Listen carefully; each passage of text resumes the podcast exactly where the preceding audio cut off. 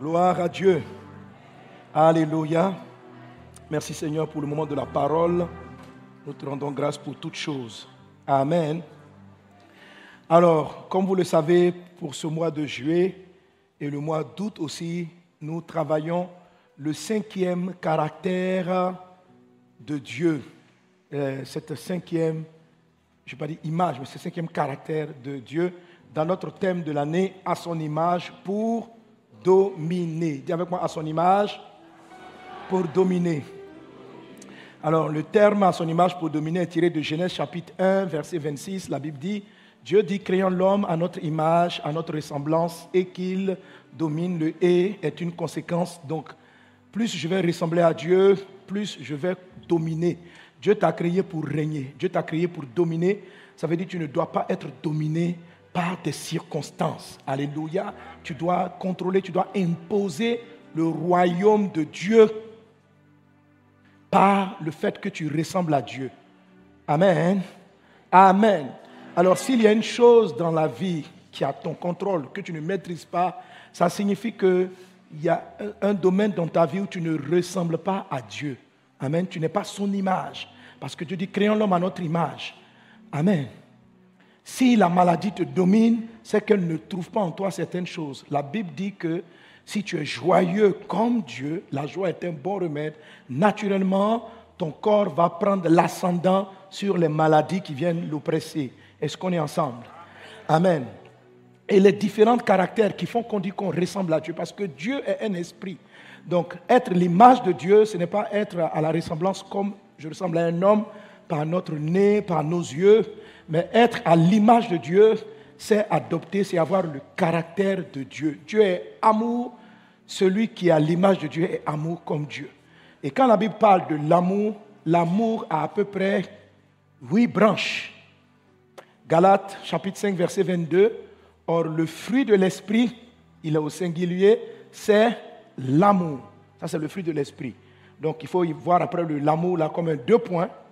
Et maintenant, on va décliner qu'est-ce que c'est que l'amour. Parce que c'est un fruit de l'esprit qui peut être décliné dans la joie. Donc l'amour produit beaucoup de joie. L'amour de Dieu produit la paix. L'amour de Dieu produit la patience. Donc être impatient, c'est une preuve de manque d'amour. Amen. Alléluia. La patience, l'amour de Dieu produit la bonté et nous sommes sur le caractère de la bonté. Et mon message se trouve dans ce livre et dans celui qui va sortir dans quelques semaines. Amen. La suite. Parce que la cinquième vertu là, parce que la bonté c'est le cinquième élément, Amen, on l'a divisé sur deux mois. On l'a étalé sur deux mois avec votre dévotionnel. Cette fois-ci, une nouvelle formule qui est combinée avec des exercices pratiques. Est-ce que ça vous aide les exercices pratiques? C'est très intéressant. Amen, amen, amen. Amen.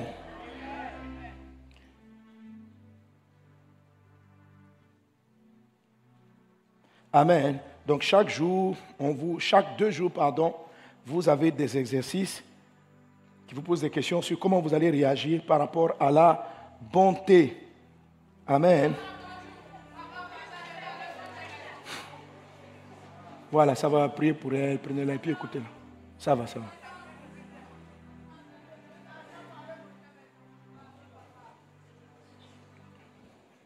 Hein, D'accord, on va, on va, on va t'aider. On va t'aider. On va t'aider. Amenez-la et puis on va prier pour elle et puis on va t'aider. Hein, tu vas avoir l'argent pour aller manger. Alléluia. Gloire à Dieu. Gloire à Dieu. Alors, un cas pratique, tu es un chrétien très zélé dans ton assemblée, tu viens d'aménager dans un quartier où les uns et les autres s'occupent de la vie de leurs voisins. Quel témoignage penses-tu que tu entendras de toi? Amen.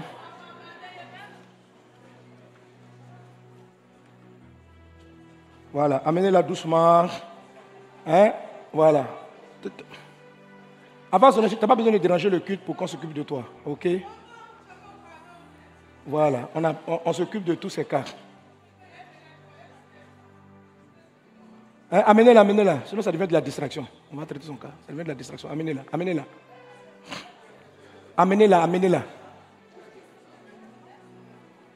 Amen. Gloire à Dieu. Donc, est-ce que ça vous aide l'exercice pratique? Bon, voilà un exercice pratique. Amen.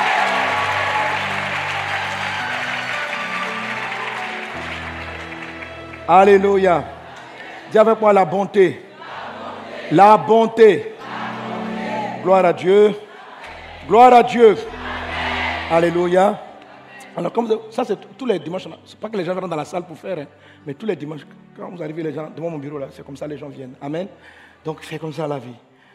Et la bonté, ce n'est pas forcément être gentil. Il y a une différence entre gentil et puis la bonté.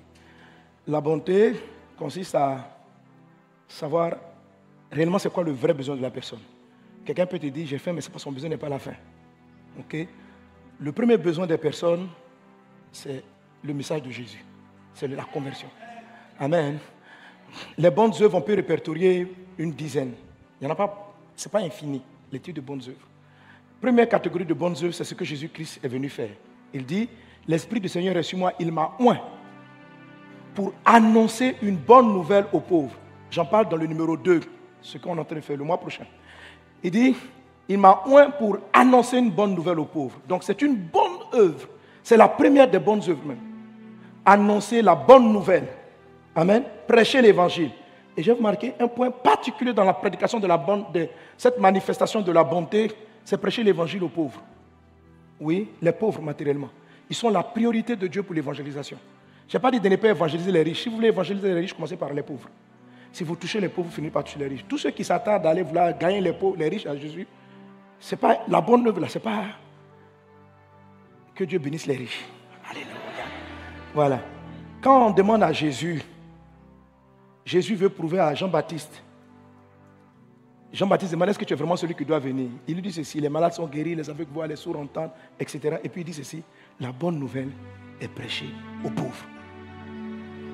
Ce qui montre que c'est Jésus, ce n'est pas l'évangélisation aux riches, c'est l'évangélisation pour les pauvres.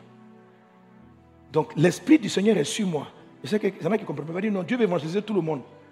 Dieu veut évangéliser tout le monde, mais on ne commence pas par tout le monde. La bonne œuvre commence par une catégorie de personnes. Amen. Je l'explique mieux dans le prochain dévotionnel. Alléluia. Gloire à Dieu. Tu dis, mais qui parlera de Dieu aux riches? Je dis, commence par les pauvres. C'est qui le pauvre? C'est celui qui n'a pas d'endroit où dormir. C'est lui, il faut lui prêcher d'abord. Tu prêcheras aux riches. Amen. Commence par ceux qui savent pas. Leurs cœurs sont plus disposés que les riches. La Bible dit, les riches ne sentent pas leur besoin de l'évangile. Donc, tu peux aller te cogner contre un mur si tu passes ton temps à vouloir leur parler. Ok? Par contre, il y a des gens qui ont soif, qui ont souffert tellement sur la terre, ils ont besoin de. Donc, commence par eux. Tu es en train de faire l'œuvre de Dieu. Alléluia. Gloire à Jésus. Alors, ça, c'est un point qu'on va développer plus tard. Amen. Donc, par exemple, je donne comme ça l'exemple de la dame qui est venue. Il faut, il faut chercher à voir quel est le besoin, parler avec elle, prier avec elle. S'il faut faire la délivrance, faire la délivrance. Et puis, bien sûr, donner à manger s'il le faut, et puis aider. Amen. Ok. Dis avec moi, la bonté divine. Alors, donc, notre thème principal, donc, c'est manifester donc, ce cinquième caractère de Dieu, qui est la bonté. Dieu est rempli de bonté. Et le thème de l'ouvrage, c'est manifeste la bonté comme Dieu. Alors, manifester la bonté dans la parole de Dieu, c'est produire de bonnes œuvres. Est-ce qu'on est ensemble? C'est produire de bonnes œuvres. Ou c'est la pratique de bonnes œuvres. Dimanche dernier, j'en ai longuement parlé. J'ai dit ceci, que Dieu nous parle de pratiquer les bonnes œuvres et non pas de faire de bonnes actions. Et que l'Église de Jésus a été, je dirais, euh, il y a une confusion qui est dans la maison de Dieu en ce qui concerne la pratique de bonnes œuvres. Étant donné que la Bible dit que nous ne sommes pas sauvés par les œuvres, nous sommes sauvés par la foi, cette, euh, ce message-là, à juste titre, doit être prêché et redit, mais il laisse dans le cœur de certaines personnes une contrepartie, c'est le fait de sous-estimer, pas les bonnes actions, mais de sous-estimer la pratique. La pratique. Chacun d'entre vous a dans son historique de bonnes actions. Je ne parle pas de bonnes actions. Les païens aussi font de bonnes actions. Je parle d'un travail de bonne œuvre. Comme annoncer l'évangile, c'est une bonne œuvre. Guérir ceux qui ont le cœur brisé, c'est une bonne œuvre. S'occuper des pauvres, c'est une bonne œuvre. Prendre soin des veuves et des orphelins, c'est une bonne œuvre. Oui, Dieu cite la pratique de bonnes œuvres comme les veuves. Amen. Je ne comprends pas pourquoi il n'a pas cité les veufs aussi. Qu'est-ce que les veufs ont fait? Dites-moi pourquoi il n'y a pas. J'ai lu ma Bible, je n'ai pas vu une pratique de bonne œuvre sur les veufs. Il n'y a que les veuves. Donc je voulais prier. Je dis voir Dieu. Dis, mais Dieu, quand les hommes perdent leur femme, on fait comment pour On dit très souvent, ils se remarient. Ils passent à autre chose. C'est vrai, bien, c'est ça? Les frères, vous voulez poser la question à moi à Dieu, non? Un veuf aussi, un veuf, un veuf a des problèmes. Un veuf, un veuf a besoin d'assistance. Mais les, hommes, si vous, vous perdez les femmes, vous n'êtes pas cité dans les bonnes œuvres à pratiquer. Amen. Bon, je ne sais pas pourquoi, hein, mais si vous trouvez le verset où dit Dieu prend soin, Dieu est l'épouse des veufs.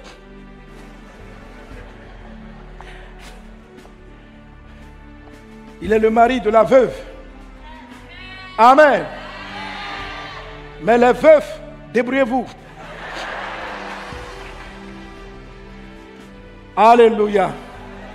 Gloire à Dieu. Amen, amen. Alors je parle de pratique de bonnes œuvres, de pratique de bonnes œuvres. Tu dois pratiquer les bonnes œuvres. Et le, le fait de ne pas comprendre le salut, à, de ne pas comprendre le salut. Nous sommes sauvés par la grâce, mais nous sommes sauvés pour pratiquer de bonnes œuvres. Tu peux enlever la batterie, je vais un, un pécule. Voilà. Amen. Nous sommes sauvés pour pratiquer de bonnes œuvres. Éphésiens chapitre 2, verset 10. Éphésiens 2, 10 nous dit, car nous sommes, on lit ensemble un, deux, trois, car nous sommes son ouvrage, ayant été créés en Jésus-Christ pour de bonnes œuvres que Dieu a préparées d'avance afin que nous les pratiquions. Pas pour que nous posons des actes de temps en temps. De temps en temps, tu te souviens, en début d'année, tu as une idée. Ah, si cette année-là, je mettais deux ou trois enfants à l'école, je vais participer. Ça, c'est des actes de bonnes œuvres. Je suis en train de te parler de la pratique. C'est-à-dire quelque chose qui devient un métier. C'est une raison d'être, une raison de vivre. Nous ne sommes pas sauvés par les œuvres, mais nous sommes sauvés pour faire de bonnes œuvres. Je reprends, nous ne sommes pas sauvés par les œuvres, mais nous sommes sauvés pour faire de bonnes œuvres. Écoutez, nous ne sommes pas sauvés pour aller au paradis. Nous sommes sauvés pour faire de bonnes œuvres. Le but, le paradis, c'est la récompense du travail qu'on a fait sur la terre après avoir été sauvés. Quand Jésus te délivre, nous sommes son ouvrage, ayant été créés en Jésus-Christ. C'est-à-dire, nous sommes nés de nouveau pour pratiquer de bonnes œuvres. Y a-t-il une bonne œuvre que tu pratiques? Lorsque quelqu'un se met à manifester la bonté divine, le cinquième caractère de Dieu, il a une pratique, c'est-à-dire qu'on le reconnaît comme étant quelqu'un qui s'occupe des sans-abri. C'est une pratique. Pas qu'il a logé deux ou trois personnes une fois par accident. Amen. Tu dois pratiquer de bonnes œuvres. Tite chapitre 3, verset 8. Tite 3, 8. L'apôtre Paul dit à Tite, Amen. On lit ensemble 1, 2, 3. C'est une parole certaine. Et je veux que tu affirmes ces choses afin que ceux qui ont cru en Dieu s'appliquent à pratiquer de bonnes œuvres. Voilà ce qui est bon et utile aux hommes. Ceux qui ont cru en Dieu s'appliquent. Il faut s'appliquer. Pas à faire, mais à pratiquer. À se lever les matins. À dire, bon, c'est la rentrée scolaire. Chaque rentrée scolaire, tu vois, au sortir de ce message, tu dois trouver, tu dois appliquer une bonne œuvre. Et je vais te montrer tout de suite que ce n'est pas n'importe laquelle. C'est une œuvre que Dieu dit qu'il a connue, qu'il a préparée d'avance, afin que nous les pratiquions. Aujourd'hui, je te parler de comment est-ce qu'on trouve ces bonnes œuvres prévues d'avance. Alléluia. Mais tu dois en pratiquer. C'est la raison de ta présence sur la terre. Pourquoi cette vertu, la cinquième vertu, le cinquième caractère est important? Sans l'application des bonnes œuvres, je vous assure, Satan peut vous tuer avant que vous n'ayez... Il peut vous tuer avant le temps. Les bonnes œuvres vous maintiennent en vie. Ça vous sauve vous-même. La pratique des bonnes œuvres est, ce qui vous permet de dominer la mort précoce. Oui. Je vous ai dit que chaque caractère de Dieu vous donne de dominer quelque chose. Dieu nous a créé à son image pour dominer. La pratique des bonnes œuvres fait que même si tu tombes malade, il y a une puissance qui doit venir te relever pour que tu réalises. Écoute, si Dieu te garde en vie, c'est parce qu'il espère et il attend que tu pratiques ces bonnes œuvres-là.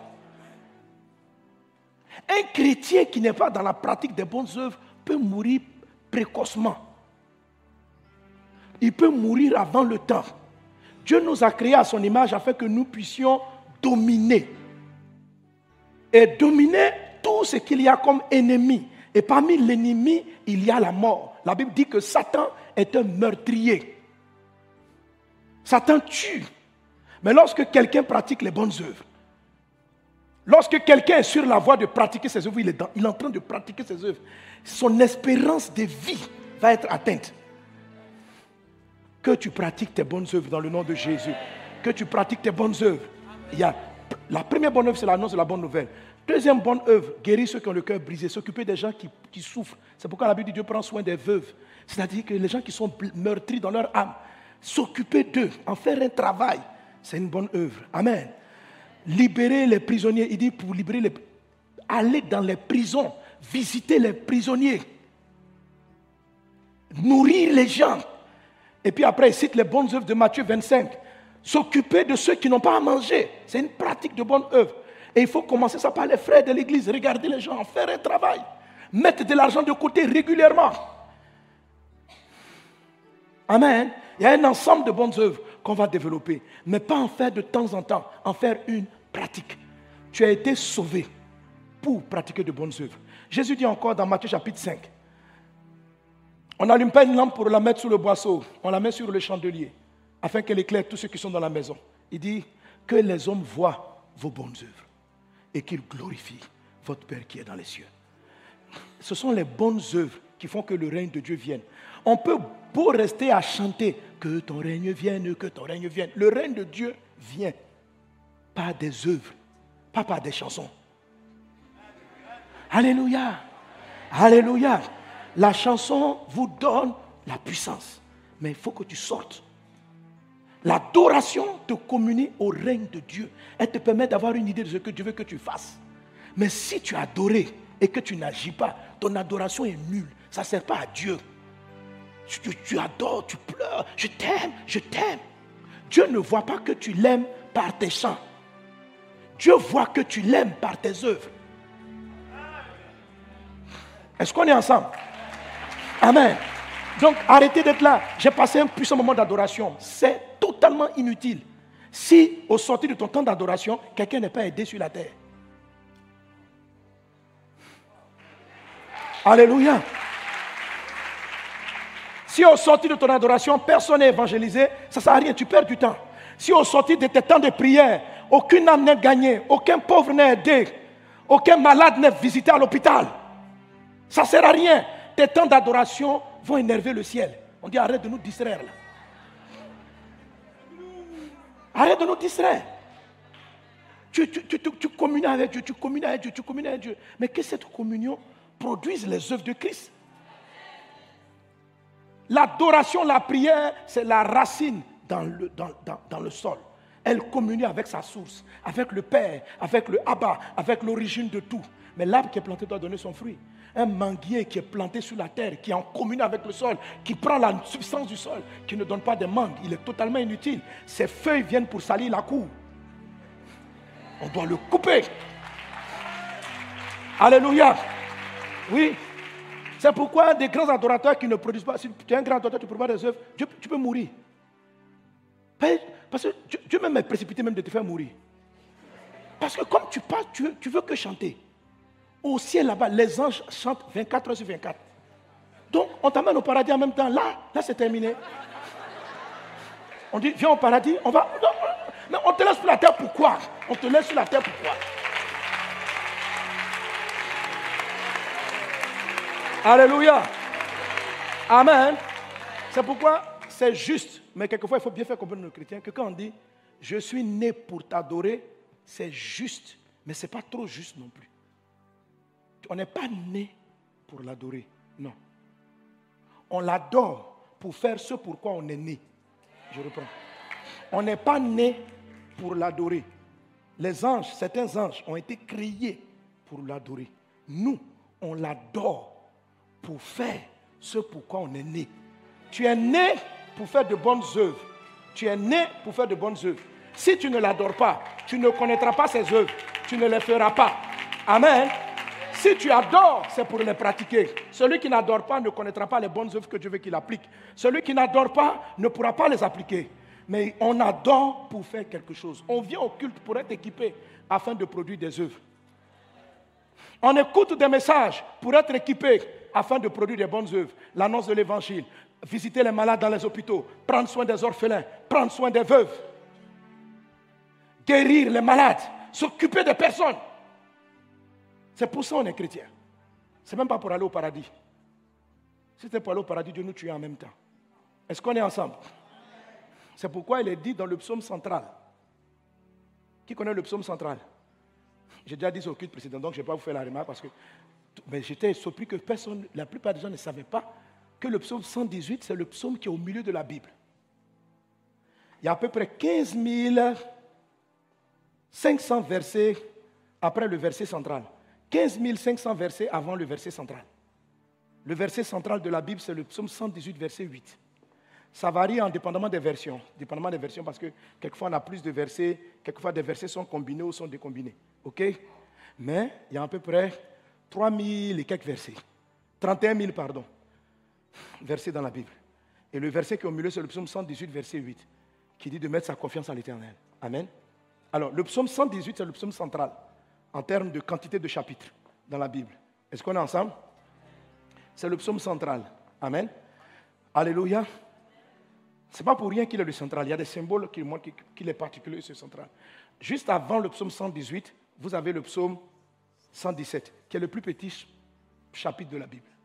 Juste après le psaume 118, vous avez le psaume 119, qui est le plus long chapitre de la Bible. Donc le 118 est précédé du plus court et est succédé pardon, par le plus long. Est-ce qu'on est ensemble? Alléluia. Donc le psaume 118 est assez particulier. Amen. Quand vous arrivez au verset 17, il vous donne la puissance de la bonté contre la mort. Il dit ceci Non, je ne mourrai pas. Je vivrai, verset 17, je vivrai et je raconterai les œuvres de Dieu. Autrement dit, je vais vivre pour raconter, pour être un témoin des œuvres. C'est quoi les œuvres? Ce sont les bonnes œuvres. Les œuvres de Dieu. C'est pourquoi Tabitha est revenue à la vie. Parce qu'il n'y avait pas encore de remplaçant pour ses bonnes œuvres. Elle ne devait pas mourir. Trop d'orphelins allaient rester sans suite. Trop de veuves allaient rester dans les problèmes. C'est pour ça que Dieu veut te maintenir. Il faut qu'il y ait des gens en dehors de ta famille restreinte, donc pour lesquels ta vie est utile. Ta vie les aide. Et tu vas entrer là-dedans, je te vois entrer, réaliser ces bonnes œuvres que Dieu a prévues d'avance, que tu pratiques. Au nom de Jésus. Alléluia. Maintenant, les bonnes œuvres, il y en a une multitude. Il y a beaucoup de bonnes œuvres à pratiquer. Dois-tu les pratiquer toutes? Non. La bonté divine, ce n'est pas la pratique de toutes les bonnes œuvres. C'est la pratique de celles que Dieu a préparées pour toi. Amen. Est-ce qu'on est ensemble? Alléluia. Il y a beaucoup d'hommes à aider sur la terre. Dieu n'attend pas à ce que tu fasses toutes les bonnes œuvres. Il attend à ce que tu pratiques selon Ephésiens chapitre 2, verset 10. Il dit ceci. Nous sommes son ouvrage ayant été créés en Jésus-Christ pour de que Dieu a préparé d'avance. Suivez-moi très bien. Dieu les a préparés d'avance. Ce n'est pas seulement qu'il les a prévus, il les a préparés. Afin que tu puisses les pratiquer. Ça veut dire quoi? Que si vous faites les bonnes œuvres que Dieu n'a pas préparées, ça sera trop compliqué.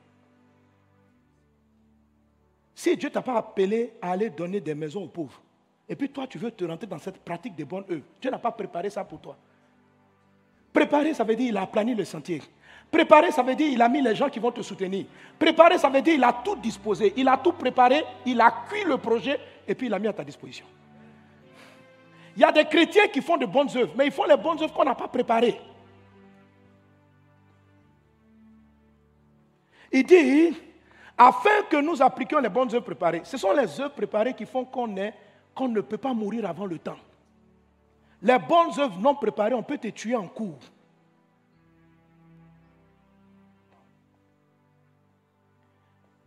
Il nous a créés pour des bonnes œuvres qu'il a préparées d'avance. C'est-à-dire tu n'as même pas commencé à les appliquer.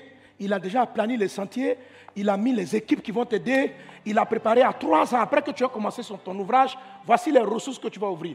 Il y a des gens qui se lancent dans des bonnes œuvres, tu ne les as pas préparées. Vous priez pour avoir l'argent, l'argent ne vient pas. Tu es dans la galère en train de t'occuper d'un sujet qui n'a pas été préparé. Tu dis, mais Dieu voit que je suis en train d'aider les gens. Est-ce que c'est ce qu'on a préparé? Non, tu dis, maintenant, Dieu, il faut que je prépare. Il ne va pas préparer. Il les a déjà préparés avant ta naissance. Il faut retrouver les bonnes œuvres que Dieu a préparées d'avance. Donc, il ne faut pas vous lever là comme ça. Ah, pasteur a prêché. Non, qu'est-ce que j'ai envie de faire? Alléluia. Je veux, je veux nourrir les pauvres. Et puis tu continues. Tu vas commencer. Comme ce n'est pas préparé, tu risques de t'arrêter en cours de route. Ça risque de sérieusement t'appauvrir et ton âme et ton cœur et tes pensées ne sont pas préparés pour ça. Les coups, parce qu'il n'y a pas une bonne œuvre qui n'est pas attaquée. Satan n'a pas peur de tout ce que tu fais, il a peur de tes bonnes œuvres. Parce que c'est quand les hommes, les voient ces bonnes œuvres-là qu'ils commencent à glorifier Dieu. Or, il ne veut pas qu'on glorifie Dieu. Les gens ne vont pas glorifier Dieu parce qu'on vient à l'église, parce qu'on vient à l'église. Écoutez, venir à l'église, ça n'amène pas les gens à dire Oh, Jésus est Seigneur. Ça ne fait rien. Ce sont les bonnes œuvres. Si tu as appelé à faire des campagnes pour le salut des âmes, c'est quand tu vas les faire que tu vas voir le ciel s'ouvrir. Si tu as appelé à bâtir des orphelinats, c'est quand tu vas le faire, le ciel sera ouvert. Tu auras les ressources, tu auras les moyens. Parce qu'on a préparé ça d'avance.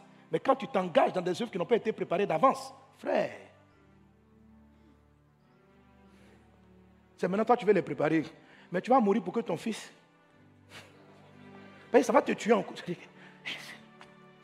Mais au nom de Jésus, non seulement tu pratiques des bonnes œuvres, mais tu pratiques les bonnes œuvres que Dieu a préparées d'avance. Alléluia. Amen. Amen. Alors aujourd'hui, mon message, je vais introduire, je vais te parler de quelques points, de dix principes. Amen. Dix principes pour découvrir et marcher ou bien appliquer les bonnes œuvres prévues ou si tu veux les bonnes œuvres préparées. Dix principes pour connaître et réaliser tes bonnes œuvres prévues. J'aurais pu dire aussi tes bonnes œuvres préparées. Parce qu'il peut en avoir plusieurs. Amen. Qui veut connaître les bonnes œuvres que Dieu a préparées? Oui, il y a des gens qui sont fatigués, ils ont fait plein de bonnes œuvres que Dieu n'a pas préparées. À partir de maintenant, tu rentreras dans les bonnes œuvres préparées. Alléluia. Amen. Dieu a fait la cuisson, il a pré-cuit, il a tu n'as juste qu'à réchauffer. C'est-à-dire que le travail de l'œuvre est facilité parce que vous partez sur du, du précuit. C'est-à-dire, il a préparé. Il faut juste, quand tu trouves le chemin, tu flots. Ça coule. Ça coule. Tu te dis, eh, je ne m'attendais pas à ça. Tu, te dis, bon Seigneur, aujourd'hui on a besoin, on va construire euh, euh, deux maisons pour loger des personnes. Dès que tu as dit comme ça, le ciel est ouvert, tu, tu, te dis, ah, mais toi là où j'étais, c'était préparé. Il avait préparé. C'était préparé. Donc tu n'as juste qu'à emprunter le chemin. Et tu vas voir que tout, c'est comme un puzzle qui se met en place. Tout était préparé. Dieu n'est pas surpris. Il a tout préparé. Il a préparé tes comptables, il a préparé la personne qui va te... Il les a préparés. Chacun est en train de préparer. Ils attendent que tu lances ton œuvre. Est-ce que vous savez que beaucoup d'entre vous sont bloqués dans le mariage parce qu'ils n'ont pas commencé leurs bonnes œuvres préparées? Vous savez, il y a des mariages où les deux se rencontrent pour trouver l'œuvre. Mais il y en a d'autres où tu dois commencer. Parce que ton mari ou ta femme fait partie des gens préparés pour la bonne œuvre. Est-ce que tu sais ça? Donc tant que tu n'as pas commencé les bonnes œuvres prévues, mais il faut que vous le sachiez, la personne ne viendra pas. Parce que tu rencontres la personne dans l'ouvrage. Dieu crée le mariage. Dans quel but? Il dit ceci, il n'est pas bon que l'homme soit seul. Je vais lui faire une aide. Mais seul à faire quoi? Il faut remarquer le verset qui précède. Le verset qui précède, Dieu a donné les, les qui précèdent. Dieu a dit à l'homme, je te mets dans le jardin pour cultiver et pour garder. Maintenant, pour cultiver, c'est-à-dire pour faire ton travail, et pour garder ce que je t'ai confié, il ne faut pas que tu sois seul. Tu as, besoin que quelqu'un vienne t'aider. Et c'est là maintenant qu'on fabrique la femme. Alléluia. Donc c'est parce que Adam avait une mission. Donc très souvent, quand vous n'êtes pas en train de faire votre mission, vous ne rencontrez pas la personne préparée pour la mission. C'est une des causes des célibats prolongés. Ce n'est pas la seule cause, mais c'est une des causes. Amen. Il faut très souvent être en train de, pendant que tu pratiques les bonnes œuvres, que tu rencontres à l'intérieur un monsieur ou une femme que Dieu a préparé. C'est-à-dire que son cœur, il comprend tellement votre vision. Et vous vous mettez ensemble pour réaliser des grandes choses. Tu vois? Alléluia. Amen. C'est pourquoi il ne faut pas marier quelqu'un dont tu es fan. Hein, toi, tu le maries parce que tu es, tu, fan de lui. Pourquoi? Et s'il ne va, pas t'aider? Tous ceux dont on tombe amoureux ne vont pas nous aider. Le sentiment amoureux n'est pas un critère. Amen. Alléluia. Gloire à Dieu. Que Dieu te fasse rencontrer ton conjoint, le conjoint avec lequel tu bâtiras ce que tu dois bâtir. Il y a des problèmes de famille qui ne vont pas se régler tant que la femme ou l'homme n'a pas pris le chemin de ses bonnes œuvres. Il y a des problèmes qui arrivent dans votre couple parce que votre couple reste à la même place. Donc Dieu crée des palabres pour que vous avanciez. C'est lorsque tu vas te focaliser sur les bonnes œuvres qu'il a préparées que ton conjoint va voir et va commencer à être transformé lui-même. C'est-à-dire que c'est comme si les choses vont... Parce que quand tu commences à suivre ce que Dieu a prévu d'avance, c'est comme si tout le système se met en marche. Parce que Dieu les a préparés pour ça. Mais comme tu n'as pas démarré, attends, je ne sais pas quoi. Tu attends, je ne sais pas quoi. Soit tu n'as pas su le bon chemin de la bonne œuvre, soit tu fais une œuvre qui n'est pas la bonne, tu pratiques quelque chose, c'est une bonne œuvre, mais ce n'est pas ce qui est prévu d'avance. Ou tu, tu sais ce qui est, et puis tu ne fais rien. Tu attends qu'il t'envoie les milliards. Alléluia. Que Dieu nous aide. Que Dieu nous aide à trouver les bonnes œuvres qu'il a prévues d'avance, afin que nous les pratiquions. Alléluia. Gloire à Dieu. Alors voilà donc les dix principes. Alors ces dix principes-là, pour que tu puisses les mémoriser, ou bien pour que tu puisses t'en souvenir, comme j'ai l'habitude de le faire, quand je touche des points comme ça, je le fais en mode acrostiche. OK? Et ici, on va utiliser l'expression ou bien les sentiments et les émotions qui animaient Jésus et qui précédaient ses bonnes actions. Jésus est venu sur la terre mu par, par quelque chose, l'amour. Dieu a tellement aimé les hommes qu'il a donnés. Très souvent, Jésus, avant de guérir les malades, la Bible dit Jésus, ému de compassion, a fait de bonnes œuvres. Donc, l'émotion, le sentiment qui déclenche l'action, c'est l'amour. Alléluia. Le fruit de l'esprit, c'est l'amour. Et la bonté est, un cinquième, est une cinquième manifestation de l'amour. Amen. Alléluia. Mais dans l'amour, ce qui produit les bonnes œuvres de Dieu, c'est la compassion. Alors on va prendre ce mot, la compassion, qui est composé de dix lettres, et avec chacune de ces lettres, on va tirer les leçons, les principes que Dieu veut que nous appliquions pour connaître ces bonnes œuvres qu'il a prévues d'avance. Les bonnes œuvres qu'il a prévues d'avance, à quel moment il les a prévues? Il les a programmées avant ta naissance. Amen? Ça n'a rien à voir au moment. C'est pas ça n'a rien à voir forcément avec le métier que tu es en train de faire ou ce que toi-même tu choisis. Il dit dans le livre de Jérémie, chapitre 1, verset 5, il dit à Jérémie, avant que tu ne naisses, avant que tu ne sois formé dans le sein de ta mère, je te connaissais. Je te connaissais, je t'avais établi. Ça veut dire quoi? Le moment où vous êtes formé dans le sein de vos parents, de votre maman, n'est pas le moment où Dieu vous connaît. Dieu vous te connaissait avant. Le sein de ta maman, les entrailles, sont la matrice qui fabrique ton enveloppe corporelle et qui te donne du sang. Ça, c'est le rôle de nos parents terrestres. Mais dans ce corps physique et avec ce sang, il y a un esprit informe qui est auprès de Dieu, à qui Dieu assigne une mission. Dieu lui donne une mission et c'est l'esprit-là qui est ton vrai toi. Dieu le charge d'une mission et Dieu l'envoie dans le corps de ta maman au moment où elle tombe enceinte. Donc c'est cet esprit-là qui est le souffle de vie qui vient animer le fœtus. Ce qui fait que le fœtus devient vivant, c'est un esprit. La Bible dit que Dieu a soufflé, roi. Le mot souffler, c'est le mot esprit. Dieu a soufflé à Adam. Et Adam est devenu une âme vivante. Mais le souffle, là, le souffle de Dieu est vivant. Ce n'est pas de l'air. C'est, une pensée. C'est ton vrai toi. C'est ce que tu es avant que tes parents ne te connaissent. OK? Quand tu nais sur la terre, tes parents, le monde connaît ton enveloppe physique et tes émotions. Mais ton esprit transporte les œuvres, l'ouvrage, la mission ou les missions que tu dois réaliser sur la terre. Alléluia. Je te connaissais d'avance, je t'avais établi. Amen. Amen. Dans par ma formation professionnelle, je suis géomètre. Je suis géomètre. Vive la topographie. Alléluia. Amen. OK? Avec mon métier, j'aurais pu faire de bonnes œuvres. Par exemple, faire des lotissements. Quand vous faites des lotissements, on vous donne des terrains. Et j'aurais fait une bonne œuvre en offrant des terrains aux églises pour construire les maisons de Dieu.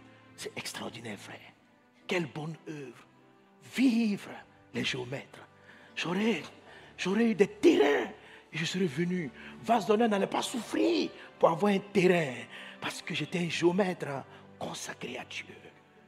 J'allais faire de bonnes œuvres. J'allais donner des terrains pour construire des centres hospitaliers. J'allais donner des terrains. Alléluia. quand je dis ça même, ça ne vous plaît pas. Parce que vous savez qu'il y, a de bonnes œuvres attachées au fait d'être géomètre. Mais ce n'est pas ce qui était prévu d'avance. Le travail des géomètres n'a été qu'une école de formation, de découverte. Mais mon appel, les bonnes œuvres que je vais produire, elles sont autres. Amen. Si je me mettais, je refusais l'appel du Seigneur et que je disais, j'ai été formé, j'ai fait sept ans dans les grandes écoles. Je n'avais pas besoin de faire ça pour prêcher. Pour prêcher. Même depuis le CP2, je pouvais prêcher. Je n'ai pas besoin de géomètre. Parce qu'aujourd'hui, concrètement, où je suis là, que géomètre me sert. Tu vois? Quelquefois, on a envie de se dire, mais j'ai passé toute cette vie-là pour faire ce que je suis en train de faire. Oui, Amen. Et non, ce n'est pas parce que tu étais formé quelque part que tu dois forcément faire les bonnes œuvres attachées à ta première formation. Ce n'est pas vrai. Ce n'est pas parce que tu es médecin que tes bonnes œuvres seront les hôpitaux. Ce n'est même pas vrai. Amen. Ce n'est pas parce que tu es sage-femme que les bonnes œuvres que Dieu a prévues d'avance sont dans le domaine hospitalier. Très souvent, les gens déterminent les bonnes œuvres par rapport à leur métier de formation. Ce n'est même pas, ça n'a rien à voir. Ton métier de formation est ce qui est c'est quand tu as été formé du sein de ta maman et puis dans ton éducation. Les bonnes œuvres prévues par Dieu, ça peut coïncider comme ça peut être totalement différent. Donc ne, vous, ne pensez pas que non, comme dans ma vie, j'ai appris à faire la comptabilité, je ferai des bonnes œuvres attachées à la compta. Ce n'est pas vrai. Amen. Ma femme, elle a fait études de droit. Puis elle, est, bonne commerciale, bonne communication, tout ça. Bon, communication, ça, fait partie des, œuvres. Amen. Quel que soit votre métier, votre métier n'est pas forcément vos bonnes œuvres. Est-ce qu'on est ensemble? C'est Dieu qui va t'orienter et qui va te conduire vers ces bonnes œuvres. Et c'est quand tu vas les faire que tu ne mourras pas avant ton temps, que tu accompliras ta mission. Dieu a dit ceci à l'apôtre Paul. Il dit ceci à l'apôtre Paul. Tu prêcheras la bonne nouvelle au roi. Il a dit ça à Paul, mais Paul n'a pas commencé à prêcher au roi. la mer a voulu le noyer un jour, il était dans la barque. Et Paul s'est levé en disant aux passagers qui étaient avec lui, il dit ne vous inquiétez pas, on ne mourra pas parce que Dieu m'a dit que je dois prêcher à César. Alléluia. Quand vos bonnes œuvres sont là, même quand la maladie arrive, tu es capable d'informer à la maladie. Maladie, je t'informe que je ne mourrai pas parce que je n'ai pas réalisé ce pourquoi je suis sur la terre. Je ne mourrai pas, je vivrai et je raconterai les œuvres, les œuvres de Dieu. que dans le nom de Jésus, avant la fin de ce moment, de ces enseignements, que Dieu mette dans ton cœur de manière claire et précise les bonnes œuvres qu'il a prévues d'avance afin que tu les pratiques. Tu ne seras pas aveugle. Même si tu as investi 20 ans dans une œuvre qui n'a rien à voir avec ce qu'il veut faire avec toi, que tu aies l'humilité de la reconnaître, de le reconnaître et de prendre le chemin des bonnes œuvres que Dieu a prévues pour toi. Alléluia. Tu es béni au nom de Jésus. Amen. Alors, le premier principe, c'est le C, c'est le cœur selon Dieu qu'on a commencé à traiter dimanche dernier. Donc, compassion acrostiche, ça fait C-O-M-P. Amen. On commence par la lettre C. Premier principe, le cœur selon Dieu. Dis avec moi le cœur selon Dieu. Que Dieu te donne son cœur. Que Dieu te donne son cœur. Acte des apôtres, je crois chapitre 14, il est dit, Dieu dit, j'ai trouvé David, pardon, acte 13, 22, puis l'ayant rejeté, il l'a suscité pour roi David, auquel il a rendu ce témoignage, j'ai trouvé David, fils d'Isaïe, l'homme selon mon cœur, qui accomplira toutes mes volontés. Alléluia. J'ai trouvé David, l'homme selon mon cœur, qui accomplira toutes mes volontés. Amen. Ça veut dire que quand Dieu trouve quelqu'un qui a son cœur, écoutez, votre première mission n'est pas de savoir, parce que tu as prêché, quelles sont les bonnes œuvres que Dieu a prévues pour moi? L'homme a le réflexe d'aller vite vers la solution. Dieu procède par méthode. Dieu ne va pas très vite te présenter tes bonnes œuvres. Il va d'abord préparer ton cœur à ce que tu puisses les pratiquer. Et il dit ceci, j'ai trouvé David, l'homme selon mon cœur. Toutes mes volontés, tous mes projets, cet homme-là pourra les réaliser. Tu peux savoir que tes bonnes œuvres, c'est de faire des orphelinats, c'est de prendre soin des veuves. Je t'assure, si tu n'as pas le cœur qu'il faut, tu vas aider trois veuves. La quatrième veuve, c'est qu'elle va te montrer. Elle va te parler mal. Si ton cœur n'est pas prêt, tu vas abandonner l'histoire de t'occuper des veuves. Tu vas dire, dorénavant, je m'occupe plus des veuves. Je m'occupe maintenant des veuves. Amen. Que les veuves sont trop méchantes. Il faut que ton cœur soit prêt. Si tu as un cœur qui se décourage, ça ne sert à rien même à Dieu de te montrer sa volonté pour toi. Dieu prépare d'abord, le premier principe, c'est le cœur. Dieu n'a pas peur de te révéler qui tu es. Mais la vie sur la terre t'a marqué. Tu as pris des coups, tu as pris des blessures. Et de sorte que les bonnes œuvres qu'il a prévues pour toi, même si tu les sais, tu ne sauras pas les pratiquer. Tu pourras savoir. Mais rester là-dedans, persévérer dans l'œuvre, ce n'est pas le fait d'avoir l'information de l'œuvre à faire. C'est le fait d'avoir le cœur pour porter l'œuvre jusqu'au bout. Sans devenir méchant. Garder la bonté. Continuer d'aimer les gens que tu aides. Le premier travail à faire, c'est le travail du cœur. Alléluia. Ce n'est pas le travail. Oh Dieu, révèle-moi ma destinée, révèle-moi. Dieu ne commence pas par révéler la destinée. Dieu, Dieu travaille ton cœur. Alléluia. Dis avec moi, Seigneur. Donne-moi un cœur selon toi. Donne-moi un cœur selon toi. Au nom de Jésus. Alléluia. Et un cœur selon Dieu, comme je vous l'ai expliqué la dernière fois, il y a deux grandes caractéristiques dans un cœur selon Dieu. Il y a la pureté et il y a les dispositions du cœur. Il y a la pureté et il y a les dispositions du cœur. Psaume 51, verset 10. Ô Dieu, crée en moi un cœur pur, renouvelle en moi un esprit bien disposé. Alléluia. Il y a le cœur pur, il y a les, euh, comment les dispositions du cœur. Que Dieu t'accorde un cœur qui est pur dans le nom de Jésus-Christ. Alors n'oublie pas une chose, je l'ai prêché il y a quelque temps, j'ai prêché sur le cœur. Le mot cœur pur veut dire aussi cœur propre. Cœur propre. Vous savez que pour maintenir toute propreté, il faut nettoyer souvent une maison. Est-ce qu'on est ensemble? La propreté n'est pas un acte fini. Tu ne peux pas dire j'ai lavé mon habit et puis c'est terminé. Même laisser ton habit simplement dans ton placard. Après un temps, il s'est sali. Ok? Le cœur doit être régulièrement entretenu. Avoir un cœur pur n'est pas un acquis définitif.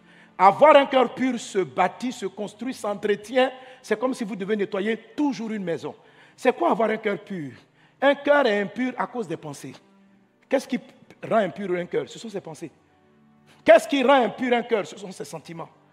Quand on a des mauvais sentiments, on déteste, c'est un cœur impur. On hait, c'est un cœur impur. On ne pardonne pas, c'est un cœur impur. Ce n'est pas un cœur selon Dieu. Dieu n'a pas de haine en lui. Dieu n'a pas de colère en lui. Dieu n'a pas d'amertume en lui. Pourquoi Dieu a mis sa force en David? Parce que David savait pardonner les offenses. Alléluia. Alors, si tu n'as pas ça, demande-le lui. Il te l'accordera. Comment recevoir un tel cœur? Premièrement, il faut te convertir. La Bible dit, nous avons été créés en Jésus-Christ pour de bonnes œuvres. Les bonnes œuvres que Dieu a prévues d'avance commencent par la nouvelle naissance. Comment est-ce qu'on est créé en Jésus-Christ? 2 Corinthiens 5, 17. Si quelqu'un est en Christ, il est une nouvelle créature. Les choses anciennes sont passées. Il faut vous convertir. Il faut avoir Dieu pour Seigneur, pas simplement pour Sauveur. Le Seigneur, ça veut dire celui qui te contrôle. Le Sauveur, c'est celui qui te fait sortir des problèmes. La plupart des gens viennent à l'église pour avoir Dieu pour sauveur. Dit Dieu n'a qu'à me sauver des problèmes, il n'a qu'à me sauver de mes péchés. Mais est-ce qu'il est ton maître? C'est ce qu'on appelle Seigneur. La réelle conversion, ce n'est pas Dieu sauveur, c'est Dieu Seigneur. Ça veut dire celui qui dirige ta vie. Est-ce qu'on est ensemble? Quand on dit voilà mon Seigneur, ça veut dire voilà mon maître. Beaucoup viennent pour dire oh Jésus, sauve-moi du péché. Oui, mais après ça, est-ce que tu vas marcher sous sa seigneurie? Est-ce que tu vas marcher sous, sous ses ordres? Est-ce qu'on est ensemble? Quelqu'un donne un bon Amen. Quelqu'un donne un bon Amen. Est-ce qu'on écoute la parole? Dis avec moi, je reçois. Je reçois. Donc, il faut te convertir vraiment. Alléluia. Il faut balayer le cœur. Il faut dire à Dieu quand la jalousie rentre en toi. Un cœur selon Dieu, c'est un cœur qui n'est pas jaloux. En fait, j'ai prêché, j'ai dit beaucoup de choses là-dessus. Qu'est-ce qu'il a dit dans le livre de Luc chapitre 6, verset 45 Luc 6, 45 nous dit, l'homme bon tire de bonnes choses du bon trésor de son cœur. Alléluia. J'entends pas votre amen. Hein? Et le méchant tire de mauvaises choses de son mauvais trésor, car c'est de l'abondance du cœur que la bouche parle. Luc 6, 45. Donc l'homme bon, quelqu'un est bon parce qu'il prend dans son cœur de bons trésors. Quelqu'un se comporte mal parce qu'il prend de son cœur de mauvais trésors. Alléluia. Les trésors du cœur ne sont pas des objets, ce sont des pensées, des sentiments. Amen. Dans le cœur, on ne peut pas conserver un lingot d'or. Donc, dans le cœur, quand on dit les trésors du cœur, ce sont les types de pensées que les gens ont. Si tu vois un homme qui est en train de suivre le chemin de sa vie, c'est parce qu'il va chercher dans son cœur des bonnes choses. Son cœur est rempli de bonnes choses. Celui qui se comporte mal, qui insulte, qui est égoïste, qui ne pense pas aux autres, qui ne peut pas donner, il y a des pensées qui ne sont pas bien. C'est-à-dire, il, il n'a pas pardonné la galère de son enfance. Tellement la, la pauvreté t'a frappé. Donc chaque fois que quelqu'un vient te demander, tu dis ça, il peut m'appauvrir. Mon frère, dans la vie, il faut donner prudemment. Là où j'ai traversé la vie, là, frère, frère, tu vois, il y a des mauvais trésors. Tu as emmagasiné dans ton âme des mauvaises expériences. Et ça fait que tu n'arrives pas à maintenir la bonté. La bonté, la Bible dit, même si tu as deux habits et que quelqu'un n'en a pas, tu vas lui partager un habit. Est-ce que toi, tu peux arriver au point de deux habits? Toi, tu partages après combien d'habits? Il faut que tu aies au moins 50. Là, tu peux donner deux aux gens. Mais Dieu dit, la bonté commence même avec deux. Quand dans la vie tu as souffert, si la souffrance est restée en toi, ça devient un mauvais trésor. Et ça va t'empêcher de pratiquer des bonnes œuvres. Tu vas poser de bons actes, mais la pratique, ça c'est autre chose. Je parle de pratique et non pas de faire des bonnes œuvres. Est-ce qu'on est ensemble? Un homme bon tire de bons trésors de son cœur. Vérifie, sois guéri des mauvaises expériences de ta vie. Votre cœur doit être purifié du découragement. Le découragement. Dans ton cœur, il doit avoir de la force et du courage. La timidité est une impureté de cœur. Les timides n'arrivent pas à exprimer leur bonté, leurs œuvres. Ils se demandent toujours ce que les gens vont penser. Comment les gens me regardent Si ces choses-là sont en toi, ne te culpabilise pas, mais viens devant la croix et dis Jésus, crée en moi un cœur pur. C'était la prière de David. C'est David qui a fait le psaume 51, verset 10. Il dit Dieu, crée en moi un cœur pur. Parce qu'il reconnaissait. C'est pourquoi il est l'homme selon le cœur de Dieu. Pas parce que son cœur était blanc, mais parce qu'il avait l'humilité de reconnaître les limitations de son cœur.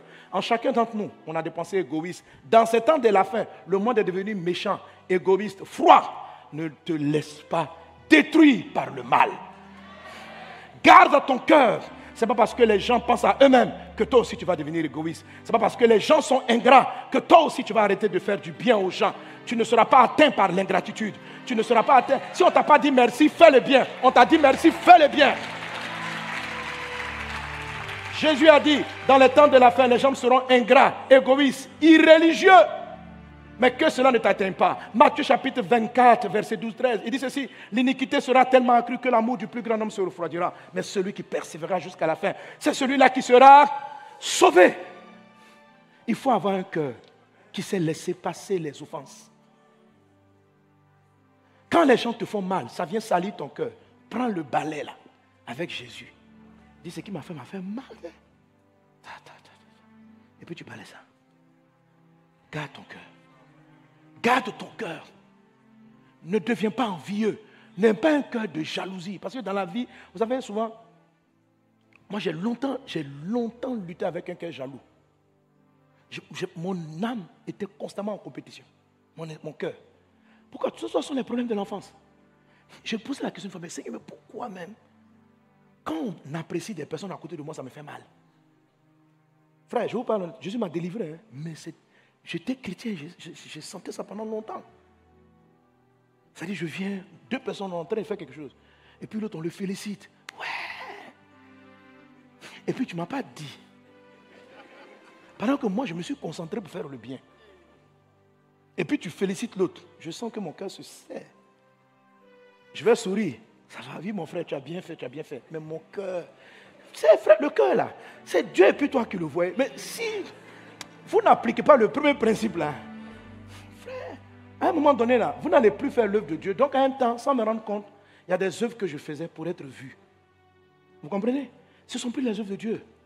Tu peux t'arrêter devant la chair et puis prêcher. Pas pour que les gens soient sauvés, mais pour qu'on dise que tu prêches bien. Ton cœur est corrompu, mon ami. Ton cœur est corrompu. Il faut balayer ça. Et moi, dans mon âme, ça a été toujours lui. Parce que j'avais besoin de. Après, je me suis. Bon, pas tu veux que t'explique l'origine Non, c'est pas grave, tu n'as pas besoin. Mais en fait, je crois que j'ai compris. J'ai compris que. Vous savez, souvent, quand vous enchaînez deux enfants qui ont presque le même âge, il faut faire très attention. Sans vous en rendre compte, vous pouvez les mettre en compétition. Moi, la compétition a commencé là. Sans me rendre compte. Tu vois? C'est-à-dire, comme ce qu'on appelle des trésors cachés. C'est-à-dire que si l'esprit ne t'a pas amené dans ton enfance, quelquefois tu ne peux pas te rendre compte. Mais il faut avoir l'honnêteté qu'il y a quelque chose, il y a des réflexes qui ne sont pas corrects. Amen. Donc je me suis rendu compte que non, ouais, que tu es un enfant, et puis on vient dire non. Parce que moi, je cassais les choses. Que... Mais mon petit frère, le sage, hein, il était calme. Hein? Eh, aujourd'hui, il est pasteur Moustapha. C'est mon fils spirituel. Toujours. Suivez Moustapha. ne suivez pas Mohamed. J'étais chaud, je cassais les choses. Et je ne savais pas que ces petites appréciations et dépréciations par rapport à mon frère allait créer en moi un désir de faire des choses pour qu'on dise aussi que j'ai bien fait. Et vous vous voyez en train de commencer à faire des œuvres pour être apprécié et non pour sauver les autres. Vous comprenez? Ça veut dire que tu vas aider le pauvre, mais tu attends de la reconnaissance. Tu vas faire du bien aux gens, mais tu attends que les gens disent vraiment, tu es une femme trop bien. C'est-à-dire, toi, ta récompense là, c'est entendre cette phrase-là. Eh, parce que dans ton enfance, on ne t'a pas dit ça. Vous savez, il y a des gens qui font beaucoup de bonnes œuvres pour être reconnus. Parce qu'ils ont l'impression qu'ils n'existent pas. Certains deviennent méchants, d'autres deviennent altruistes à l'excès, mais pour sortir de leur solitude intérieure. C'est une maladie du cœur. Tu ne vas pas produire tes bonnes œuvres, tu vas faire les choses par rapport aux gens. Donc, tu vas, tu vas, si quelqu'un fait ça et puis il est célébré, toi aussi tu vas copier donc ça fait que des gens ne font pas leurs bonnes œuvres. Ils font les œuvres que les autres apprécient. Si on loue quelqu'un parce qu'il opère les malades, toi aussi tu vas aller dire aussi, moi aussi je sais faire ça. Oh, c'est pas ça pourquoi on t'a appelé. Donc, ôtez de vos cœurs. Soyez honnête avec Dieu et Dieu va vous aider. Amen. Amen. Gloire à Dieu. Que ton cœur soit guéri. Un cœur selon Dieu. Un cœur selon Dieu. Alléluia. Amen, amen, amen. Il faut veiller l'humilité, etc. Alléluia. Alléluia. Tu es béni au nom de Jésus. Tu es béni au nom de Jésus. Amen. Un cœur qui est pur, qui a les bonnes dispositions. La dernière fois, j'ai cité les dispositions du cœur, la bienfaisance, l'altruisme, l'empathie, tout ça, je les ai développés. Je ne vais pas revenir là-dessus. Amen. C'est un cœur qui médite des bons sujets. C'est un cœur qui médite les bons sujets. Vous savez, quand le veuille ou pas, la méditation, c'est la pensée. La méditation, c'est quelle est la pensée qui est récurrente dans ton esprit. Tu penses à quoi? Voilà, le sujet de ta pensée salit ton cœur ou le rend propre aux bonnes œuvres. Amen. Le sujet de ta pensée. Et il faut faire particulièrement attention ces temps-ci avec les mauvaises pensées sont dans nos maisons au travers de nos téléphones. Les smartphones, c'est-à-dire qu'on est assailli. Satan veut nous donner des sujets de méditation. Il faut choisir. Proverbe chapitre 14, verset 22. Proverbe 14, verset 22. On lit ensemble. Il a dit quoi? Ceux qui méditent le mal ne s'égarent-ils pas, mais ceux qui méditent le bien agissent avec bonté et fidélité. Alléluia. Donc le sujet de la méditation détermine si nous allons agir avec bonté et fidélité. Fidélité, ça veut dire rester ferme dans ce que, les bons actes qu'on a décidé de faire. Est-ce qu'on est ensemble? Alléluia. Amen. Ceux qui méditent le mal. Alors, c'est quoi le mal? Ce n'est pas forcément le mal que tu vas faire. C'est les choses mauvaises qui se passent sur la terre. Les choses inutiles. Méditer, c'est juste prendre le temps d'y penser, de repenser et de penser de laisser ces sujets-là. Il y a des sujets qui veulent s'imposer à votre tête. Mettez point final, chassez-les. Alléluia. Oui, il y a les mauvaises pensées qu'on connaît habituellement, mais il y a des pensées inutiles. Comme par exemple, c'est ainsi, quand vous allez sur Internet et le monde est, est, est, des sujets inutiles sur la vie d'autrui, il s'est marié avec un tel, des sujets. Et puis, ça, ça, les gens pensent. Quand vous regardez les vues sur Internet, c'est des vues pour la, futilité. C'est futile. Écoute, je t'assure, si ces sujets-là, tu passes deux heures à trois heures là-dessus, tu seras perdu. Tu ne vas pas faire tes œuvres. Tu vas faire des choses, hein, mais la Bible est trop vraie. Dieu, pour te prouver qu'elle est vraie, va faire en sorte que si tu médites, il y a des trucs qui passent souvent. Euh, comment on appelle ça là? On m'a dit ça au aucun président. Les bérets. les quoi? Bérets, et puis quoi? Les buzz, les quoi? Les ragots, les papos. Les quoi? Les congosa, papatoya. Comment? Par flottage. Regardez, tout un dictionnaire. C'est crié avec de nombreux mots pour dire s'intéresser à la vie à des choses qui ne sont pas utiles à des choses qui ne sont pas utiles. Et les télévisions, les chaînes font leur argent avec la futilité. Pour créer des sujets de méditation. Pourquoi un tel a marié un tel? Pourquoi un tel est parti ici? Ouais, ouais, ouais, Là, il a chassé sa femme. Oh, il lui a parlé mal. Là, il a fait ceci. Et puis, ça te prend la journée comme ça. Ce sont des méditations. Ce sont des méditations. Résultat, tu vas te garer. Tu vas te perdre tu vas te perdre.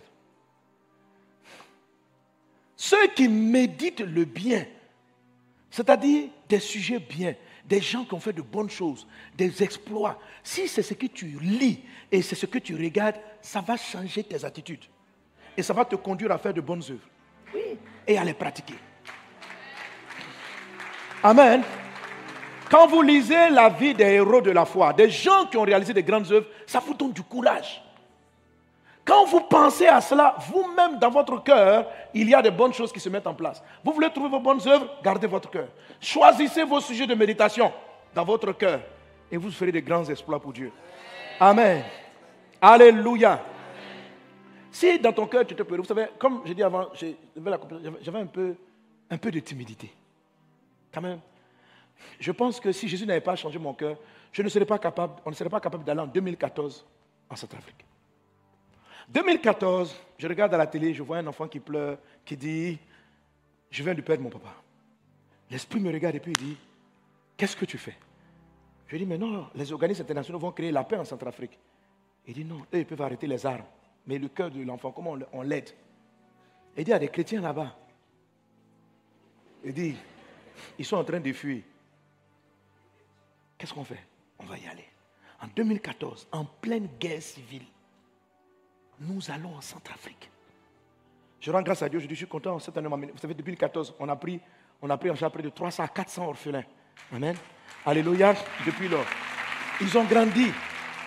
Cette année, ils ont fait, on a eu près de, aux différents examens, selon les âges, on a eu 80, plus de 80% de succès. Amen. Alléluia. On est parti, on a mené une campagne d'évangélisation. Frère, avec la timidité et la peur. Mais je me suis rendu compte que où j'ai tiré ce courage Dans les histoires des héros de la foi que je méditais. À je lis. Je lis un gars comme George Muller. Si vous voulez faire des orphelinats, George Muller. Bah, quand tu vois sa foi, tu vois son courage. En fait, m'alimenter de ce genre d'ouvrage a développé en moi le cœur. C'est-à-dire que c'est comme si tu ne peux pas m'arrêter. C'est difficile. Je vois que c'est comme si on n'arrête pas. C'est difficile de t'arrêter. De sorte qu'une bonne œuvre, tu la pratiques. C'est-à-dire que c'est pas, tu ne la fais pas. Ça devient une pratique. Parce que c'est tellement combattu. Si vous n'avez pas un cœur qui est prêt, on a vu toutes sortes de choses. Parmi les enfants qu'on a prenait, certains qui vont tomber dans la drogue, dans la dépravation. On a, on a, je vous ai dit la dernière fois ici, on a construit, on a pris une maison pour loger les, les sans-abri. Vous voyez, on les a pris. Arrivés là-bas, eux-mêmes, ils voulaient s'entretuer. Ils ont gâté le nom de l'église dans le quartier. À 23h, minuit, un frère, à l'église, ils sont tous souriants. Papa, je ne sais pas où loger. On a pris deux villages et on les a logés. Des grandes maisons bien. Il faut bien s'occuper d'eux. C'est qui nous ont montré, pas eux tous, hein, mais il y a des gars dedans, c'est qui nous ont montré, frère. Après ça, tu as envie de baisser les bras. Il y a un qui sort. Pourtant, l'église ici, mais quand tu vendrais des anges, il y a un qui sort là-bas, il casse une bouteille. Si tu garçon sort, puis il crie dans le quartier. Et tout le monde sait que la vieille là, c'est vase d'honneur. Donc on regarde, ah, ce sont les chrétiens là. Ils veulent s'entretuer ici. Parce qu'eux, ils ne savent pas que c'est des cas. C'est l'amour qu'on veut manifester. Tout ça sont des choses que vous allez subir. Amen. Si vous alimentez votre esprit en lisant des histoires de la Bible, des hommes et des vainqueurs, ah non, ça va vous arrêter. Ceux qui méditent le bien agissent avec bonté et puis ils restent fidèles. Choisis tes méditations. Choisis tes méditations. Choisis tes méditations. Alléluia. Amen. Et le livre des livres, c'est la Bible, c'est la parole de Dieu. C'est un livre qui vous donne du courage. C'est un livre qui vous donne de la détermination. C'est un livre qui vous donne de faire comme Jésus, qui a bravé les critiques, la haine, le rejet, l'amertume. Il a gardé son cœur bon. Ceux qu'il est venu sauver l'ont crucifié, mais même à la croix, il les a aimés. Voilà la pratique de la bonté. Si vous subissez ce que le monde fait, vous ne pouvez pas pratiquer la bonté. Vous allez arrêter. Vous allez dire, moi, c'est fini. Je viens à l'église, je fais mon culte. Et les frères, quand tu veux les aider, ils ne comprennent pas. Je fais mon culte, je rentre à la maison. Si tu viens, tu fais ton culte, tu rentres à la maison, tu as raté. Tu as raté. Parce que venir au culte, ce n'est pas une pratique de bonne œuvre. Venir au culte, c'est s'enraciner pour produire de bonnes œuvres. Un chrétien qui vient au culte, qui ne fait rien pour Dieu dehors, la Bible dit que ceux qui font de bonnes œuvres, qui ne font pas les bonnes œuvres, ils seront sauvés. Le texte dit, non, non, ce n'est même pas tous qui seront sauvés d'abord. Hein? Mais si tu as fait un peu de bonnes œuvres, tu seras sauvé au travers du feu. Tu comprends ça? Voilà, là, donnez-moi le verset. Vous savez, ça veut dire, il dit voilà, si l'œuvre de quelqu'un est consumée, il perdra sa récompense. Pour lui, il sera sauvé, mais comme au travers du feu. Hein, tu comprends? Ça veut dire que il y a la porte du paradis, puis il y a la porte de l'enfer. C'est comme si, quand tu, as mis le pied au paradis net, et puis on a, la porte de l'enfer s'est fermée sur toi, ça a attrapé le bout de ton habit. Ça dit, ça dit l'enfer t'a lapé. L'enfer, l'enfer t'a lapé. Ça dit, tu es, tu es au ciel. Alléluia. Les chrétiens qui ne font pas de bonnes œuvres, vous savez, la Bible dit l'œuvre de chacun. Parce que ça, c'est des gens même qui font des œuvres. Hein. Ça dit, ils font des œuvres, mais ils le font avec un mauvais cœur. Parce que le passage parle des chrétiens qui œuvrent, mais ils ne le font pas avec le cœur de Dieu. Ils ne respectent pas le principe numéro un. Ils, font, ils évangélisent, mais ils sont méchants. Ils évangélisent, mais ils sont orgueilleux. Ils parlent de Dieu, mais ils font ça pour se faire voir. Ils prient pour les malades, ils veulent qu'on les paye. Ils, veulent utiliser l'onction, ils veulent. C'est-à-dire, des gens, c'est-à-dire, ils profitent. Au lieu de servir Dieu, ils se servent de Dieu pour avoir leur argent. Ils sont là, ils, ils raquettent les gens avec le nom de l'évangile. Tous ces gens-là, certains, la plupart iront en enfer. Mais ceux que Dieu va éprouver, Dieu va dire, il y a un peu de bien en toi l'enfer va les laper. C'est-à-dire l'enfer. La langue de l'enfer les a pris. Ils sont au paradis, mais si tu regardes leur dos là, il y a le feu là-bas. On dit, frère, qu'est-ce qui s'est passé? Tu dis, hé Dieu.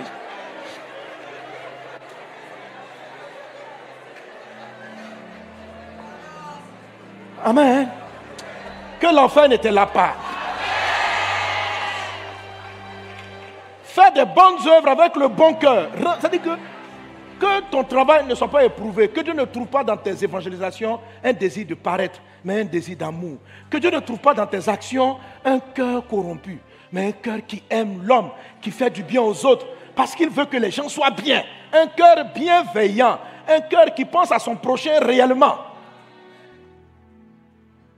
Alléluia. Ne fais pas des orphelinats pour qu'on dise que toi tu en as fait. Fais-le parce qu'il y a des enfants qui pleurent qui n'ont pas de maman. Deviens mère. Deviens père pour eux. Tu n'as rien à chercher à plaire aux gens. Là, le ciel va te soutenir. Ça, ce sont des bonnes œuvres que Dieu a préparées. Est-ce qu'on est ensemble? Deuxième principe. C'est quoi? La lettre O. Alors, O pour O de compassion. Deuxième principe, c'est pour pratiquer les bonnes œuvres que Dieu a prévues, il faut ouvrir les yeux. Oh, pour ouvrir les yeux. Dis avec moi, Seigneur, ouvre mes yeux. Ouvre mes yeux. Que tes yeux soient ouverts dans le nom de Jésus. Dans le nom de Jésus. Amen. Vous savez, ouvrir les yeux, c'est voir la réalité qu'il y a autour de soi. Les problèmes tels qu'ils sont. Matthieu chapitre 14, verset 14. La Bible dit que quand il est sorti de la barque, Jésus vit une grande foule. Il a vu. Il fut ému de compassion pour elle. Luc chapitre 7, verset 13. Le Seigneur l'ayant vu fut ému de compassion pour elle et lui dit, ne pleure pas. Jésus observait les hommes. Malgré qu'il soit Dieu et qu'il soit omniscient, il prenait le temps de regarder. Vous savez, ouvrir les yeux, c'est aussi lever les yeux. Jésus un jour disait aux disciples, il dit aux disciples, dans le livre de Jean chapitre 4 verset 35, ne dites-vous pas qu'il y a encore quatre mois jusqu'à la moisson? Voici, je vous le dis, levez les yeux et regardez les champs qui blanchissent. Lève les yeux. Lever les yeux, ça veut dire quoi? Ça veut dire que les yeux étaient abaissés. Pourquoi nous ne pratiquons pas les bonnes œuvres prévues? La bonté divine. Parce que souvent nos yeux sont abaissés ou fermés. Celui qui ouvre les yeux va se rendre compte des réalités des autres, de la souffrance qui est là. Souvent, j'entends beaucoup de, gens qui se plaignent de leur situation. Mon ami, tes yeux sont fermés sur ta personne. Si tu ouvres les yeux, tu vas voir que ce que tu vis là n'est pas une souffrance. Tu vas relativiser. Tu vas relativiser. Oh Jésus, Jésus, regarde comme une une femme, ça fait 20 ans de mariage, je vais déprimer, je vais déprimer, je n'ai pas d'enfant. Oh, ma fille, ma fille, ma fille, ouvre les yeux. Tu vas te rendre compte qu'il y a une femme quelque part, ce n'est pas un enfant. C'est-à-dire qu'elle, dans la vie, son mari est mort, on a abusé. Va à l'est du Congo, va au Soudan. Quand tes yeux vont s'ouvrir pour voir la souffrance de la terre et les gens qui pleurent, et toi, tu veux déprimer. Parce qu'après 20 ans de mariage, tu n'as pas encore d'enfant. C'est vrai, tu peux déprimer. De temps en temps, un peu quand même, pour dire à Dieu, papa, il faut te souvenir de moi. Mais, jusqu'à tu veux rester là-dedans. Est-ce que tu sais ce qui se passe? Pourquoi tu as l'impression que toi, tes souffrances sont le centre du monde? Est-ce que tu sais qu'il y a 8 milliards d'habitants sur la terre et que Dieu est le papa de tout le monde? L'enfant que tu as vu qui est en train de mourir de faim, il appartient à Dieu. Qu'est-ce que ta situation par rapport à lui? Ouvrons les yeux. Il faut ouvrir les yeux. Jésus, quand, si tu ouvres, tu vas te rendre compte de là, ce qu'on appelle, là, oh, de ma vie, depuis il y, a des, il y a des personnes. Vous savez, quand on est arrivé en Centrafrique, les, les, qu'on a vus là-bas, ça veut dire qu'il y a une là qu'on a récupérée. Parce qu'en fait, pour prendre les enfants, en fait, les orphelins qu'on a choisis, bon, on le fait partout, hein, on, on, amène des actions, au Libéria, en Haïti, tout ça. Donc les enfants qu'on a pris, on a regardé des mamans. Elle dit, elle les rebelles l'ont violée en rang. Tu t'imagines, non? Près de 30, 40. Elle est tombée enceinte. L'enfant est sorti. Donc qui est son papa même? Ça n'a pas de sens.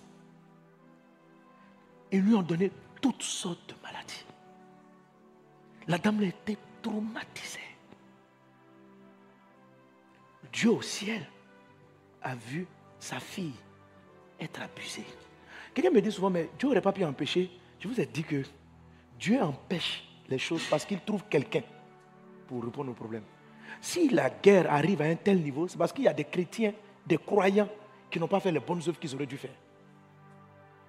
Dieu ne fait rien sur la terre. N'oubliez jamais le psaume 115, verset 14. Les cieux sont les cieux de l'éternel. Il a donné la terre au Fils de l'homme. Quand Dieu donne, si je te donne une voiture, je ne peux plus l'utiliser sans ton autorisation.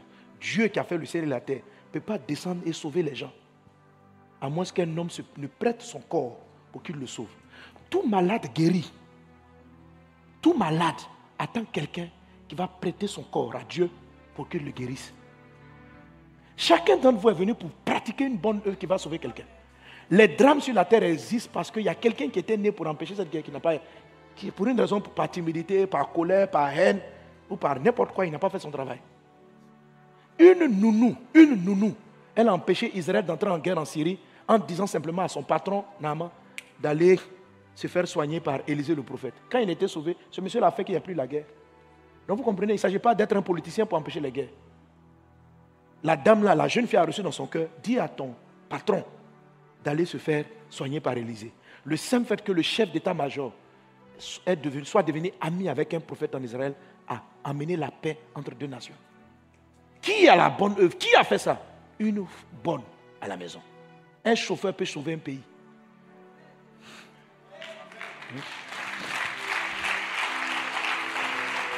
Amen.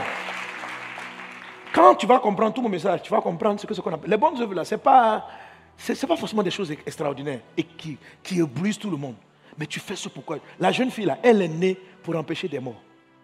Et sa bonne œuvre, c'était de sauver Naaman, de connecter Naaman à Élisée. Or, Jésus dit lui-même que Élisée n'avait jamais guéri des lépreux. Donc, cette jeune fille-là, elle n'avait jamais entendu qu'Élisée a guéri un lépreux parce que c'est le seul lépreux qui l'a guéri. Mais quelque chose lui a dit Tu es devenu nounou, on t'a pris en esclavage pour rentrer dans cette armée, pour sauver des vies. Est-ce qu'on est ensemble? Alléluia. Oui, les drames sur la terre existent parce qu'il y a des gens qui ont démissionné, pas parce que Dieu l'a permis. Et les gens seront sauvés quand chacun d'entre nous va se lever, chercher la face de Dieu, être un adorateur et pratiquer les bonnes œuvres que Dieu a prévues d'avance pour qu'il les applique. Est-ce qu'on est ensemble? Pour les appliquer, il faut ouvrir les yeux. Le haut de compassion, ouvre tes yeux. Je sais que tu es en train de pleurer. C'est un drame. Papa, prie pour moi. Je n'ai plus de maison. On va me chasser de la maison. Mais quand tu conduis ta voiture, bien quand tu montes là, as-tu vu tous les gens qui dorment sous le pont? Tu les as vus? Est-ce que tu les as vus? Est-ce que tu les vois? Est-ce que tu les vois? Toi, tu te plains de quoi? Tu as une maison, tu as un toit, tu veux alarmer le ciel en direct que Dieu n'a pas 8 milliards d'enfants sur la terre. Je n'ai pas dit que ton problème n'est pas un problème, mais quand même, il faut, relativiser un peu. Il faut relativiser. Tu, tu dis que la terre s'arrête à ta personne. Voilà, Dieu n'a qu'à arrêter que toi tu souffres. Tu souffres quoi? Tu as quelle souffrance? Va et puis ouvre les yeux. Et puis Dieu et toi, vous allez regarder. Dieu dit toi et puis la personne qui est couchée sous le, toit, sous le pont, là, toi et moi, qui est plus important entre nous deux? Pourquoi toi tu veux que moi je t'aime plus que j'aime celui qui est couché sous le pont? Pour quelle raison? Tu te plains, tu n'as pas d'enfant. Mais tu as une maison où tu non? Est-ce que tu sais que j'ai d'autres qui n'en ont pas? Est-ce que tu ouvres un peu les yeux même? Tu les vois tous les jours, mais tu ne les vois pas. Tu marches dans la rue, tu les vois en train de souffrir, mais tu ne les vois pas. Tu ne les vois pas. Chaque jour, quand tu prends ta voiture, ils sont dans le bas-fond. Tu ne les vois même pas. Tu ne les vois pas. Ils t'indiffèrent. De temps en temps, on dit on va aller faire une évangélisation, tu ramasses deux ou trois habits. Ce n'est pas une pratique. Ce n'est pas une pratique. Pour compassion, pour faire les bonnes œuvres, il faut que vous soyez ouverts. Il faut que vous soyez ouverts. Il faut que, faut que les yeux soient ouverts pour voir les drames des gens. Ton voisin, là. Ton voisin. La Bible dit, les bonnes œuvres, ça guérit ceux qui ont le cœur brisé. Peut-être que si tu ouvres les yeux, tu vas te rendre compte que la petite fille qui passe devant chez toi, qui fait comme ça, comme ça, là, tous les jours, on a reçu des enfants comme ça ici. Hein. Une, Josephine, ses frères la violent, son papa la viole, ses propres frères la violent. Une fille, dans la maison, ses frères, le papa a commencé par abuser de son enfant. Les frères voyaient, les frères ont complété. Voilà, tu t'imagines le drame de cette personne, comment son être intérieur peut être bouleversé? Tu vois? Voilà. Toi, hier, je n'ai pas dit non, hein, ton mari t'a giflé.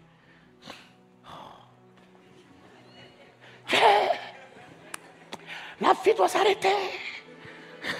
Je souffre trop. Dans mon foyer, je suis la plus malheureuse du monde. Petite, petite. Le jour où cet enfant a été abusé par son père et ses frères, moi j'ai vu. J'avais choisi des gens pour empêcher ce drame, mais ils n'ont pas, pas agi. Je sais comment sauver ma fille. Je sais que ton cas est sérieux, mais il faut relativiser. tes yeux sont abaissés, tu regardes ta vie, toi, tes ressources, ton argent, ton futur, ta destinée. Lève les yeux et puis observe. Lève les yeux. Lève les yeux de ta belle vie. Lève les yeux de ta personne. Lève les yeux. Quand tu vas ouvrir les yeux, ton cœur va commencer à battre. Et tu vas commencer à sentir les bonnes œuvres que tu vas pratiquer. Lève les yeux. Quand tu conduis ta voiture, regarde les maisons qui sont autour. Regarde les gens. Regarde les personnes. Lève les yeux. Lève les yeux. Ouvre les yeux. Tu es béni au nom de Jésus. Qui veut pratiquer les bonnes œuvres de Dieu? Il faut avoir les yeux ouverts. Amen. Amen. Les autres points, je les cite comme ça, mais on va les développer les dimanches d'après. M, c'est meurs pour Dieu. Mourir pour Dieu. Si tu n'es pas mort, ce sera difficile d'appliquer les bonnes œuvres de Dieu. P, c'est la prière. Amen. Là, comme affiché en même temps.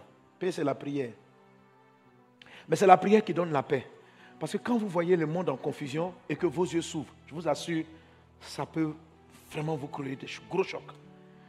Et c'est pourquoi la Bible dit, faites connaître à Dieu vos prières, vos besoins, pardon, par des prières, Philippiens 4.16, par des prières et des supplications. Et la paix de Dieu qui surpasse toute intelligence gardera vos cœurs en Jésus.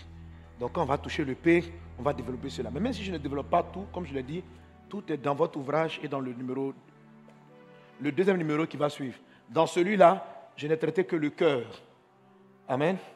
Donc le C de compassion. Dans celui du mois prochain, vous allez ce point-là ouvrir les yeux, mourir pour Dieu, la prière. A, c'est l'accueil. Amen. Il faut savoir recevoir, accueillir. Écoutez, les bonnes œuvres que Dieu fait ne sont pas claires dans votre esprit. Ce n'est clair dans l'esprit de personne. Ça se déroule au fil et à mesure de votre avancée. Amen. Mais tout est dans l'art de l'accueil. Premièrement, accueillir quoi? Accueillir la bonté de Dieu. Tous les matins, Dieu vous envoie une bonté. Les bontés de l'éternel sont épuisées, elles se renouvellent chaque matin. Si tu sais recevoir la bonté de Dieu, tu pourras la donner aux gens. Un homme ne peut pas donner ce qu'il n'a pas reçu. Amen. Tous les matins, Dieu fait quelque chose de bien à côté de toi. Ça s'appelle les bontés de Dieu qui renouvellent chaque matin. Ces bontés-là, il faut pouvoir les voir. Et ouvrir les yeux même vous permet de les voir vous allez voir que dans tout ce monde compliqué, il y a des lieux d'espoir. Et ça, ça s'appelle la bonté de Dieu. Vous devez savoir l'embrasser. Vous devez savoir lui dire bienvenue. La bonté de Dieu arrive toujours très faible. C'est une petite lueur qui ne ressemble à rien, mais elle peut changer toute la terre. Elle peut changer le monde. Il faut savoir l'accueillir. Il faut savoir accueillir les modèles que Dieu envoie vers vous, les pères que Dieu envoie vers vous, le berger que Dieu vous donne. Il faut savoir le accueillir, c'est recevoir. Il faut savoir accueillir. Alors, je vous cite plusieurs choses à savoir accueillir. Amen. L'hospitalité même a permis de recevoir des anges. Il faut savoir accueillir. Et puis dans l'accueil aussi, je vous montre ce qu'il ne faut pas accueillir. Tout s'accueille pas. Alléluia. Il y a des choses qu'il ne faut pas accueillir. Donc ça, c'est le point sur l'accueil. Amen. Et puis il y a euh, différents points. Que Dieu te bénisse abondamment. Que la grâce et la paix du Seigneur soient avec chacun d'entre vous. Amen. Pratique, tu vas pratiquer tes bonnes œuvres. Tous ceux qui vont marcher, vous allez trouver qui vous êtes, où vous partez. Alléluia. Le message ne vient pas pour te culpabiliser, mais pour mettre le doigt pour que tu pries, pour dire Seigneur, aide-moi. Il faut que tu pratiques tes bonnes œuvres. Pratiquer les bonnes œuvres te fait dominer la mort. Pratiquer les bonnes œuvres te fait dominer ce qui tue. Pratiquer les bonnes œuvres amène le ciel à te soutenir. Pratiquer les bonnes œuvres te fait retrouver les hommes et les personnes de ta destinée. Parce que ce sont des bonnes œuvres que Dieu a préparées d'avance. Je parle de pratiquer les bonnes œuvres que Dieu a prévues, que Dieu a préparées, afin que tu les pratiques. On va se tenir debout, on va prier le Seigneur Jésus par rapport à cela.